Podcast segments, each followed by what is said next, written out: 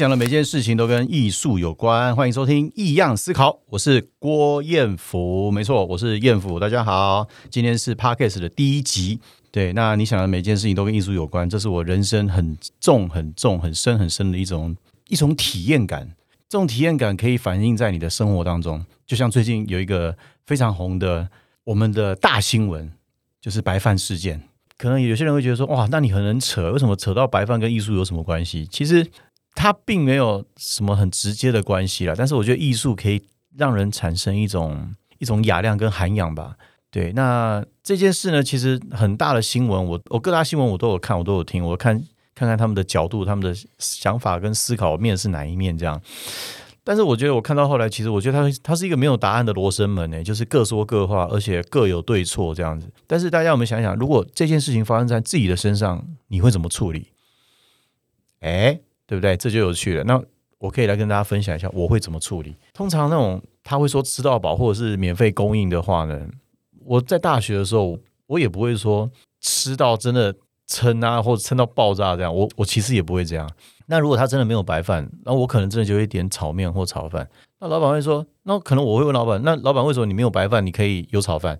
他可能就回答你说，哦，因为炒饭都是隔夜饭，不是现在的饭这样子。对，那如果这样子，我们就能够理解。而且如果已经很晚，准备要打烊了，如果我要等他把饭煮完，然后我在盛一碗饭的时候，那时候我的菜可能也凉了。对，因为白饭大家知道它不会好的好的那么快嘛，所以这当中对谈当中可能有一些误会，有的时候换位思考，你就能够体谅别人。好，先讲完实事之后呢，我现在想要跟大家分享一下为什么我要开这个 podcast，为什么不是去年开，为什么不是更早之前，为什么选在这个时候开？其实我也没有决定什么时候要开，但是我一直觉得心里有一些话想要跟大家分享。分享什么呢？分享我一开始说的跟艺术有关的事。那为什么不是以前一开始我二零一五、二零一六那个时候我就分享？因为那时候我真的不知道我在干嘛，而且我只是爱画画，我不知道未来是长什么样子。但是在二零一九年之后，二零二零、二零二一、二二、二三这几年，我慢慢发现，我慢慢慢慢。捏出一个雏形，我可以很具体的跟大家分享一些我从小到大因为爱画画这件事情，进而创作，进而到了艺术的领域之后，我的心境的改变是什么？然后我觉得这个事情呢，这个阶段这些变化或许跟大家也会有关系，所以我想要把这样的一个很美的资讯跟大家分享，其实就是这个样子。你说生命来到了一个阶段，是是一个什么阶段？其实坦白说。我出来外面录 podcast 跟大家碰面，其实对我来讲也是一种舒压，因为我花了很多的时间在工作室当中，在画画，在调颜料啊，在探色啊，红色跟蓝色、白色手法技巧，还有一些很繁琐的一些事物，或者是文件啊，或者是行政上面的事情之外，我现在的生活完全就是跟艺术。比较有关系，出来外面跟大家聊聊天，然后能够出来放放风，对我来说也是一种放假的心情。所以我录 p o d c a 我没有任何的目的，我就是想聊天而已。为什么想聊天？因为其实我还是一个话很多的人，你知道吗？我还是一个话比较多的人，这是好事啊！这个好事，我想要跟大家分享。以前我在学校的时候。没有人可以跟我分享，我跟我哥也无法聊这件事情，因为我们其实是体育学院的学生，我的同学就是陈信安啊、林奕杰啊，然后跑步的同学，还有持铁饼的女生哦，各位持铁饼的女同学啊，这样子真的很没有机会可以聊到这一块。那其实我后面也会慢慢跟大家分享，我在运动的过程当中，其实它也跟我的个性培养，还有我的艺术创作。具有很紧密的这个这样的关系，对，那所以它一整条脉络呢，其实它都是它都是一贯的，它并没有间断，所以我并不觉得我有在坚持什么，或者是不坚持什么，对，那造就了一个我觉得，我觉得我人生还算是蛮丰富的，也遇到了蛮多好人跟好的能量都在我的身边。那你说？这个是因为我的个性，或者是我的教养，还是什么吗？其实我内心觉得真的跟艺术有关诶。以前去成品，我就会看很多的明信片，我不知道你们有没有那个印象，就是后来是在厕所外面了，以前不是在厕所外面，在门口的时候，它有很多的，比如说音乐厅、戏剧厅的一些广告的那个卡，那个叫做就是库卡，对对对对，它有很多的设计版面，然后从小我就会收集那个，我会觉得那是一种给自己的礼物，你知道吗？就会觉得它有很多的很丰富的资源可以看，它的排版啊，它的颜色啊，它的文字啊，它的大小啊，好，它的携带性啊，它的可看性啊，还有比较厚的纸啊，比较薄的纸啊。我小时候对这些都很有兴趣，我不知道为什么，但是我也不会跟别人分享，因为我觉得这是很内心。这个就好像我们上厕所抽卫生纸，你不用跟别人说吧，就是那么的日常。还有有一些。饭店里面它会有杯垫，有没有？有的有的是圆的，然后有的是好像有很多花的，然后有一些是文革纸的那样子的一种纹路，然后有的有的又是锡卡纸的。我摸在手上，我都很有很有感觉。我不晓得还有以前牛排店哇？以前那种台式牛排，像我家牛排那一种，它有那种很大张的桌垫纸啊。可是我看它就是图画纸啊，所以我就把它卷回家，你知道吗？然后就画水彩啊，那这都是一一段从小到大的。现在来说，很多人会把它讲的严肃哦，这就是你的媒材上的实验。其实没有那么 gay by，其实就是带回家画画而已。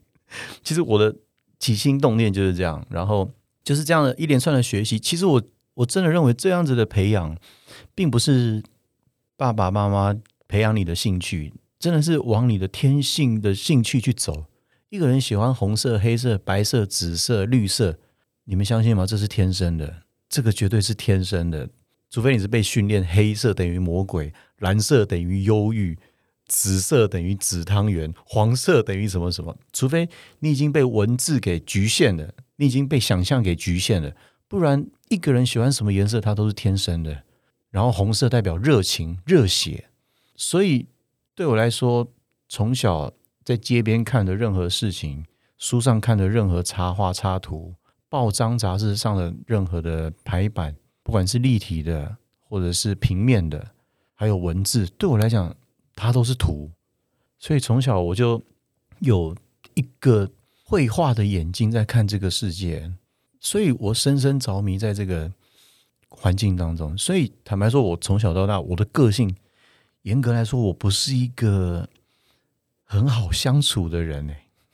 有时候我在家里晚上睡觉的时候，我会想一想，其实我是怎么样的人？我在国中、在高中，同学好的就是三四个、两三个，我不会跟全校每个人都很好。但我哥是属于一个跟全校每个人都很好那种人，所以我觉得我今天会来嗯成为一位大家所说的艺术家，或者是从事视觉艺术的创作，我觉得其实并不意外，而且好像从小。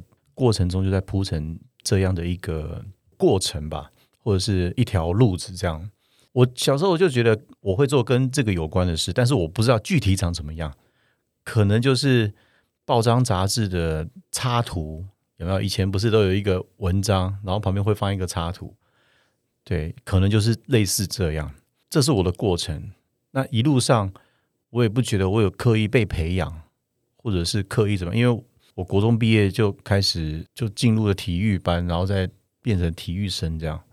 对，但是对于艺术啊，对于美的东西感受、心理感受度的东西，我特别的敏感跟敏锐吧，应该这样讲。因为这是第一集，后面搞不好有很多的集数，大家可以在下面留言。很多人想要学画画，我知道很多人在我那边留言要学画画，或者是私讯我要学画画。我不是不想教，因为因为我没有学，我不知道我怎么教你。我如果要教，我可能就模仿我们老师教你们啊。第一堂课画圈圈，然后打一个光放在一个杯子上，然后画倒影啊，然后画水彩，然后背色卡啊。但是我坦白说，我我是个创作者，我并不是一个老师啊，所以我没有办法去编排课程，然后跟你们分享，对，或者是教你们。我觉得能做的就是。我们开一瓶红酒，我们来聊一聊。我来让你们喜欢上画画课，或者是让你们爱上这件事情，其实自己就会去找了。对，这是我开 podcast 最主要、最主要的一个目的跟想法。然后呢，其实一个人讲话其实是蛮干的，好，所以我也会后陆陆续续后面会安排几位跟艺术相关合作的一些朋友啊，比如说有美术馆的人员啊，或者是也是艺术家的，不管是视觉的、录像的，或者是雕塑的、行为的，有机会我也会请他们来节目上跟大家分享，因为我相信大家一定有很多的问题跟很多的想法，是到底什么是艺术？为什么你说的是艺术，我说的不是艺术？那艺术的标准谁定制的？他他不是说呃不被定义吗？不被定义是在哪个框架当中不被定义？不被拘束是在哪个不被拘束的范围之内被定义？那谁说了算？那怎么样才是好？什么样才是不好？那你的好心里的感受是什么？你的不好心理感受是什么？他明明很不好，但是你怎么说不出口？他明明很好，但是你怎么产生怀疑？啊，这是。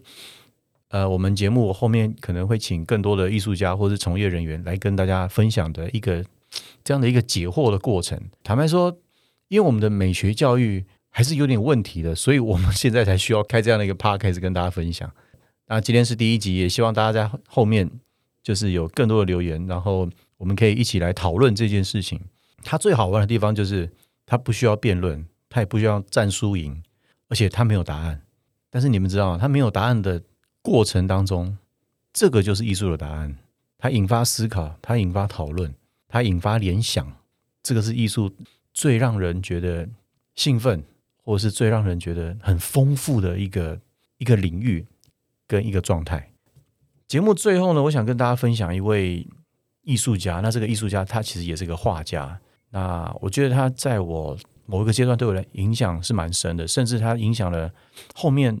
几代人绘画的一些思考跟方式，对，就是英国的弗洛伊德这位艺术家，其实他的爷爷就是著名的心理学家弗洛伊德。那他好像八零年代还是二零零三年的时候过世的，他也是蛮长寿的。他画的东西很，他都画肖像，他他也画静物。在早期的时候，他也画过一些比较属于超现实的啊，有斑马、有房子啊、有屋子这样子的一种。阶段性的一些作品，那他到他到后来呢？他他画人画的很深刻，他画皮肤画的很深刻，主要他的颜料非常的厚，他用很多的颜色来堆叠肌肉纹理、人脸上的一些表情。他有一个故事，我觉得很浪漫，而且我觉得这真的就是一个艺术家的态度。有一个故事是这样，他就是英国女皇要请他画一个肖像。但他拒绝了好多次，他拒绝好多次了之后呢，英国女皇自己打给他，他说：“你可以画帮我画肖像吗？”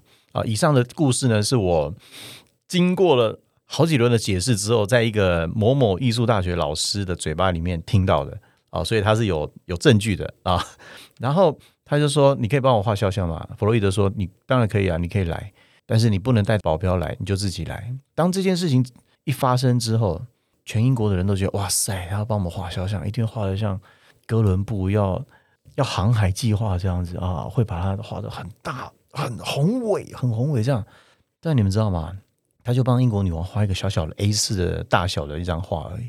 他画的非常精致哦，他头上的那个皇冠就是闪烁闪烁的，好像在发亮。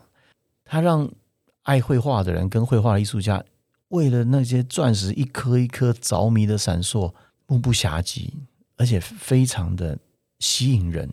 哈，那有一张照片，就是女皇就是乖乖乖乖坐在那边，然后画家画了一个很小的画。这整个行为，我都觉得它就是一个艺术行为。好，今天你是女皇，今天你是大哥，不管你是谁，我才是老大。那这是一个位置调换的一种阶段，因为整个艺术史上，就是资本跟艺术家还有厂家之间。他们的位置是不时的会调换，那这就是很很妙趣的地方，对吧？那这个故事我觉得非常浪漫，也体现出西方世界对于艺术家的尊重，还有艺术家本身对自己的自信。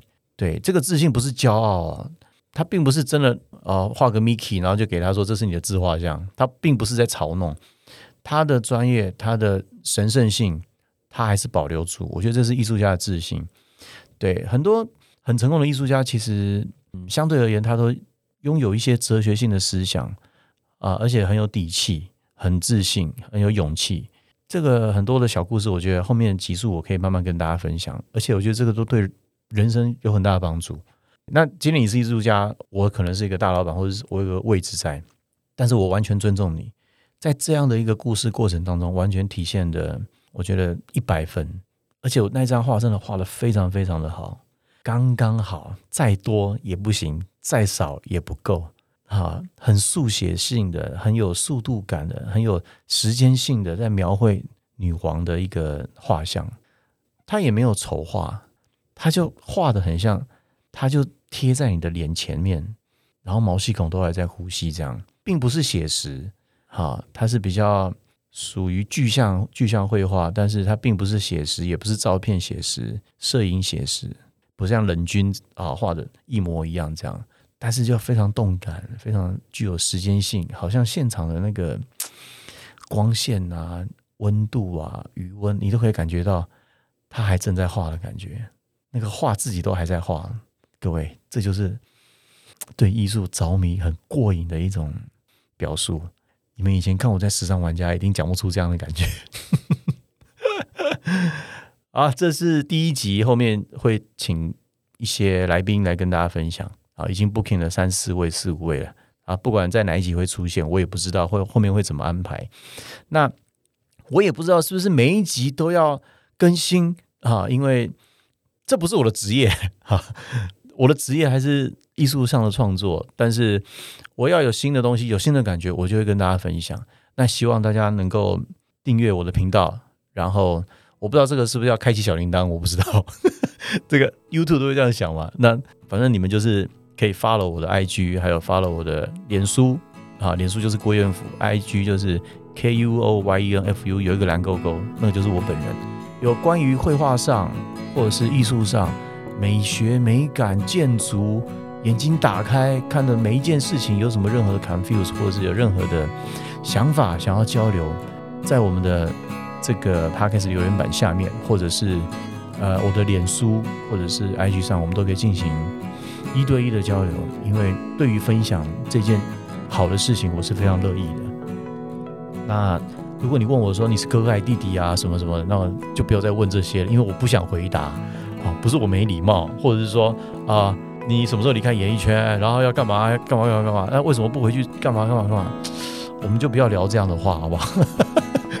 拜托拜托，欢迎大家收听。如果你对我的频道有期待、有想法，然后也想要更知道更多更多的事情的话，欢迎订阅异样思考。我是郭彦甫，下次见，拜拜。